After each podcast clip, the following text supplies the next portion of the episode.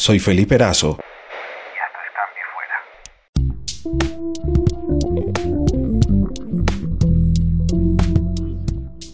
Bueno, regresé después de unas vacaciones, muy buenas por cierto, en una tremenda compañía. Eh, estuve en Europa y bueno, se me cambió el- el panorama que tenía eh, para conversar en el, en el podcast de regreso. Perdón por el ruido de fondo, pero bueno, los perros se alborotan cuando yo, cuando yo hablo, hago un podcast. Siempre es así. en fin. em, se me cambió todo porque pensaba hablar del conflicto saharaui, del Sahara Occidental y su lucha por, por la independencia. Solo vamos a hablar en el próximo podcast. Quise postergarlo eh, y quiero hablar de dos cosas. Eh, a propósito de, estas eh, cortas pero tremendas vacaciones que tuve por Barcelona, por Roma y por Florencia. Y es sobre el turismo que está acabando totalmente las ciudades que de antaño nosotros soñábamos con estar allí.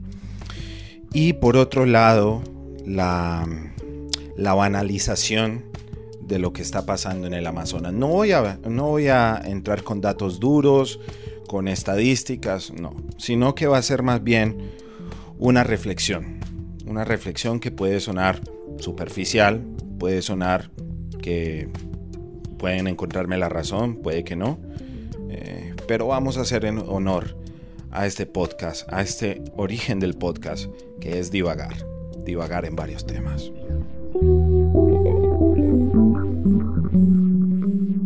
Estaba en el Ponte Vecchio, en Florencia, y era repugnante ver la cantidad de turistas que caminaban por allí, que transitaban por allí, y, hago la salvedad de que, de que obviamente yo era otro turista, o sea, soy otro, otra parte del, del turismo asqueroso. Eh, puede sonar una contradicción, pero sí, soy parte de ese turismo asqueroso porque al fin y al cabo iba a sacarme fotos o a sacar fotos del, del lugar, a conocerlos. Yo ya había estado ahí anteriormente, eh, pero no estuve en una época tan turística, aunque eh, eso fue en febrero, en marzo, en marzo, en marzo del 2017. E igual había mucha gente, pero ahora que viajé en pleno verano, era repugnante, era impresionante. Y no solamente ahí en el Ponte Vecchio, que por cierto, eh, lo más absurdo, lo más eh, un sinsentido, es ver tiendas de, de, oro, una tienda oficial de Rolex, en un lugar de la Toscana tan hermoso, tan mágico, eh, tan lleno de historia, adornado por las garras salvajes del capitalismo, que no ha estado exento, eh, por supuesto, ser la sucursal de, de una tienda Rolex. Eso me pareció súper insólito. Yo pensaba que eso no iba a durar mucho, pero tres años después ahí seguía. Y por supuesto, como sigue allí, por leyes de oferta y demanda, se iba a mantener allí. Pero no me quiero quedar atrapado en ese ejemplo, sino eh, Roma, con el Coliseo, con el foro, el foro romano, el, el, lugar donde, donde me quedé eh, en Roma, en Barcelona, que se caracteriza, es una de las ciudades con mayor afluencia de turistas todo el año y el verano, por supuesto, en la cúspide. Eh, un turismo desmedido, un turismo de borracheras, un turismo donde, donde, donde a, ciertas horas te da miedo. Te da el mismo miedo que en los países latinoamericanos, que, en algunas de las ciudades principales te da miedo, como por ejemplo en Bogotá o en Ciudad de México, o inclusive en la misma Buenos Aires, te da miedo ya transitar de noche, que uno se supone que viaja a, otro continente, entre comillas, más avanzado. Y todo el turismo de borrachera, de excesos, no estoy condenando a quienes consumen drogas ni a quienes embriagan, pero hay que tener límites porque tenemos que respetar a las personas que están allí, que están ahí conviviendo con nosotros, eh, que nos están abriendo las puertas, sí, a las malas, a las patadas, porque ellos obviamente no pueden prohibir la entrada a nadie, sino la, las fuerzas policiales. Eh, pero todo gira en torno al dinero, al dinero, porque por supuesto este turismo le deja miles de millones de dólares en ingresos a, las principales capitales europeas.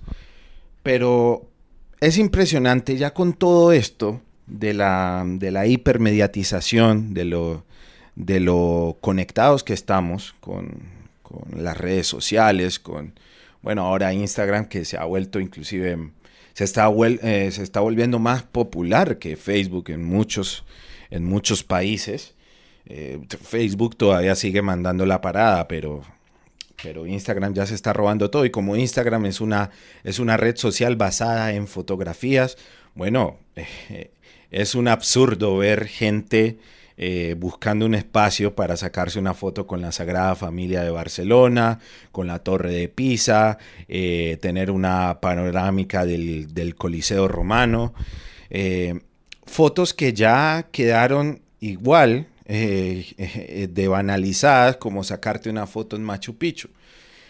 Entonces, eso te hace pensar, te hace pensar en, en qué clase de, de turismo es el que realmente quieres hacer. Y te, y te pone a reflexionar y no encuentras una respuesta, porque una respuesta clara, porque claro, tú quieres seguir conociendo y no está mal viajar, porque viajar es, es lo que eh, le ayuda a darle más sentido a, a, esta vida caótica en la que, en la que vivimos. Yo digo que todos, en la que vivimos todos y todas.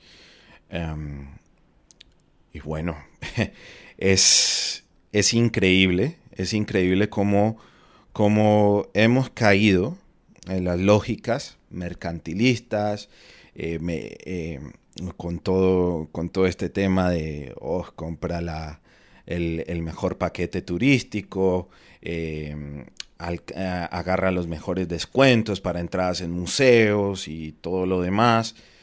Em, y bueno, y el auge de los influencers es una cosa impresionante. Estaba, estaba caminando eh, en una plaza, eh, en la Plaza Venecia, en Roma, y con mi compañera de viaje estaba viendo a, unas chicas, cuatro chicas, pero especialmente dos, una sacándole la foto a, las, a la otra con un celular, un celular no, no con una cámara profesional ni nada, pero hazte de cuenta un, un, estudio fotográfico.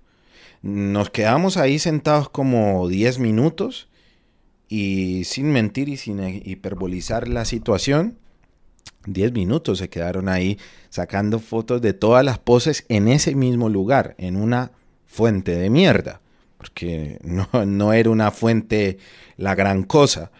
Eh, y tenía la pura pinta de influencer. Entonces, los influencers se están convirtiendo en un tremendo cáncer para, para el turismo también. O sea, eh, eh, muchos queremos tener como referencia las fotos de influencers, el influencer de viaje que se saca fotos por allí, por allá y se ha perdido la originalidad. Se ha perdido la, originalidad eh, en muchos aspectos, inclusive hasta en, el, en el acto mismo de sacar una fotografía. Y bueno, y ya que hoy en día cualquier aplicación de edición de fotos te, te, hace, te hace un fotógrafo profesional, bueno, una cosa que, que te pone a pensar y que, y repito, me contradigo totalmente, me contradigo porque, porque he caído en lo mismo, he caído en lo mismo, sigo en... Eh, me encanta viajar, me encanta sacarme fotos donde he visto que mucha gente se saca fotos y todo. Trato, trato de abstraerme de lo mainstream, pero, pero siempre caigo allí. Admiro a las personas que, que, no caen en lo mainstream. Eh, les admiro bastante. Pero de todas formas siempre tenemos un grado de incoherencia. Eh, a todo esto, todo esto me lleva simplemente a decir que así como hemos banalizado ya el, el, concepto de hacer turismo, hemos banalizado ese activismo, ese pseudoactivismo de redes sociales donde nos indignamos uno, dos, tres días, una semana quizás, y después al carajo. Primero es un círculo vicioso y empiezo a hablar con el, el ejemplo más contingente, que es el, eh, los incendios forestales en el Amazonas, en la selva amazónica.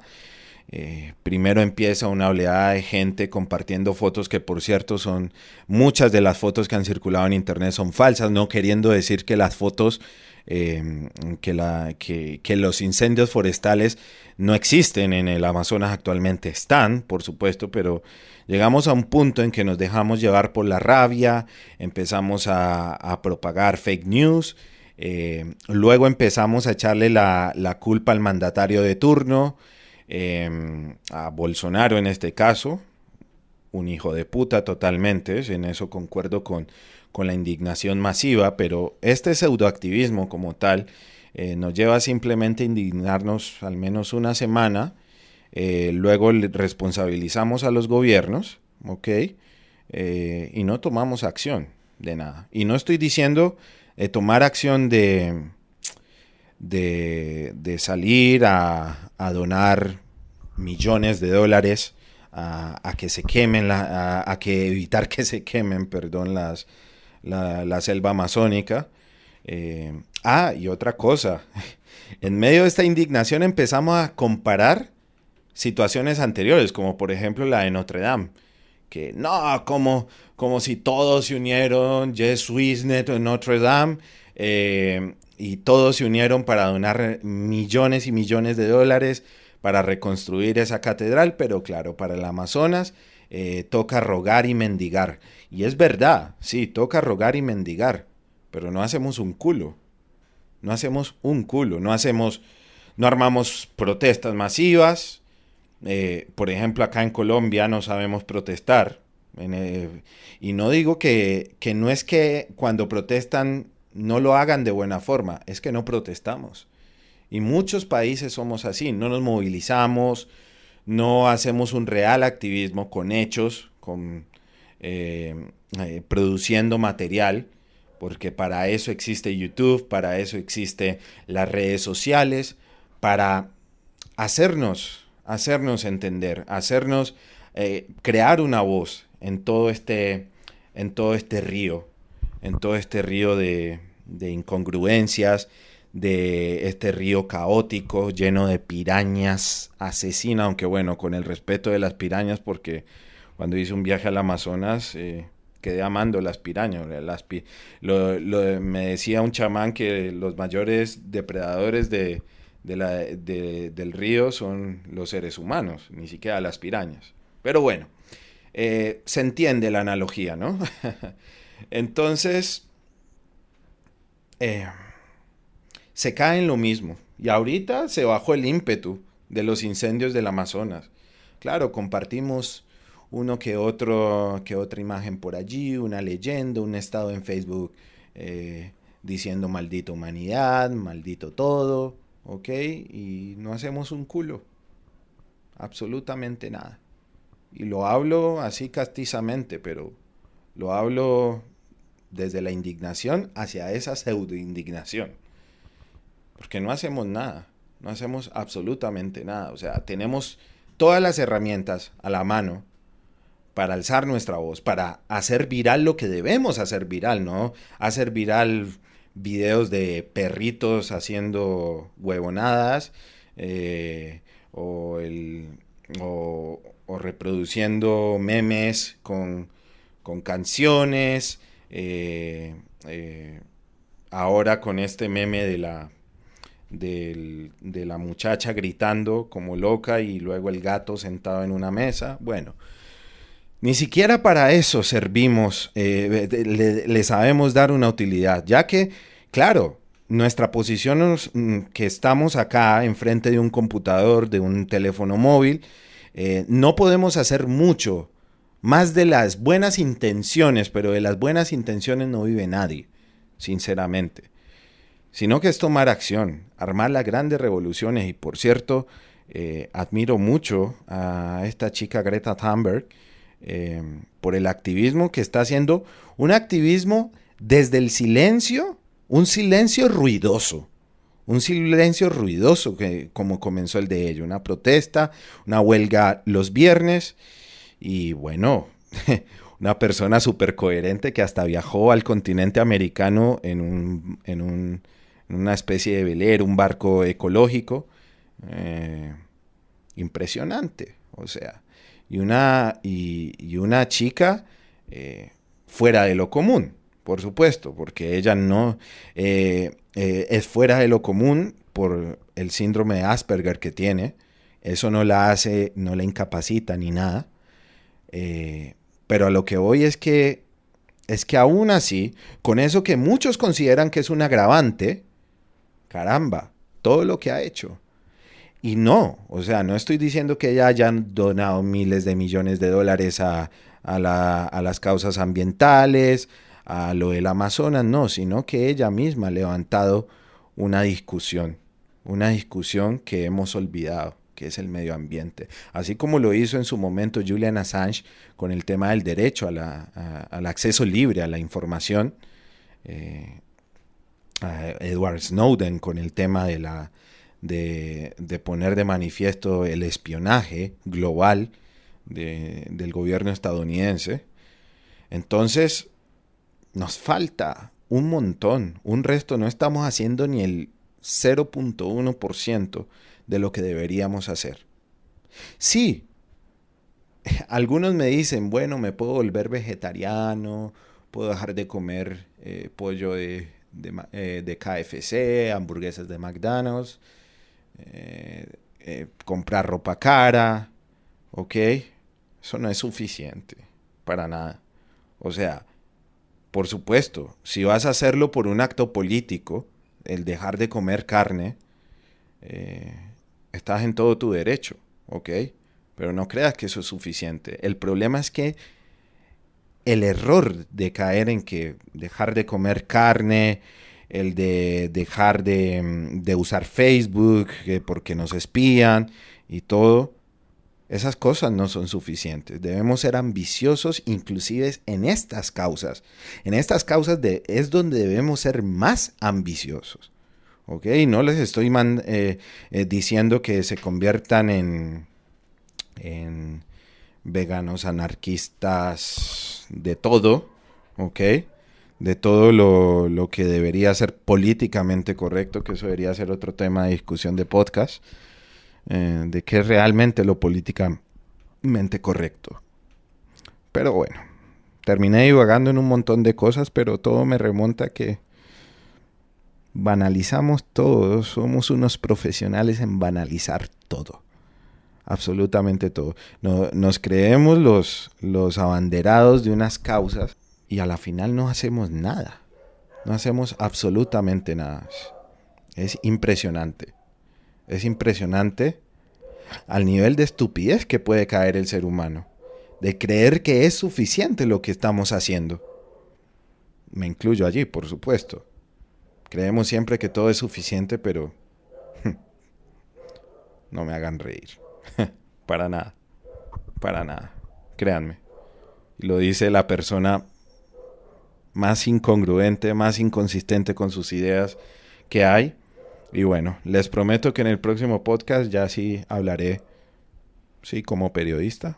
No sé si en los otros podcasts he hablado como periodista, pero quería decir esto porque un revoltijo de cosas que tengo en mi cabeza ahora después del viaje que tuve, después de ver tanta cosa en redes sociales últimamente pero nos hemos, real, eh, hemos olvidado de lo realmente importante. Y bueno, y hay mucho tema que tocar aquí en Colombia, qué está pasando acá en Colombia, lo que está pasando con la, los, femicidios en, en Chile, los ataques contra las, las personas por su orientación sexual, no solamente en Chile, eh, en muchos otros países, pero me, me ha causado ruido eh, leer las estadísticas sobre eso. Tenemos muchos temas por hablar. Digamos que este es el comienzo de una nueva temporada. Se viene con toda. Prometo que voy a traer investigaciones sucintas. Eh, voy a volver al mismo ritmo, pero temas eh, contingentes. Y no solamente temas de noticiosos y todo ello, sino rescatar nuestra memoria, eh, aprender más historia, eh, aprender juntos, porque yo aprendo cuando cuento datos aquí en estos podcasts, eh, aprendo mucho, aprendo mucho porque obviamente lo que hablo aquí es, lo comienzo a leer, lo estudio, lo analizo y todo ello. Así que juntos aprendamos. Aprendamos de esta instancia. Me encantaría que todo el mundo tuviera un podcast y hablara de lo que quisiera. Sería genial. Yo estoy haciendo esto gratis. Yo hago esto gratis, no espero nada a cambio, sinceramente. Eh, me armo de un micrófono, de un, de una, de una, de un handy recorder y de un tremendo amigo, Omar Ortiz, a quien lo saludo, quien está editando eh, este audio mientras lo escucha. Así que, bueno, sigamos hacia adelante. ¿Qué más nos queda?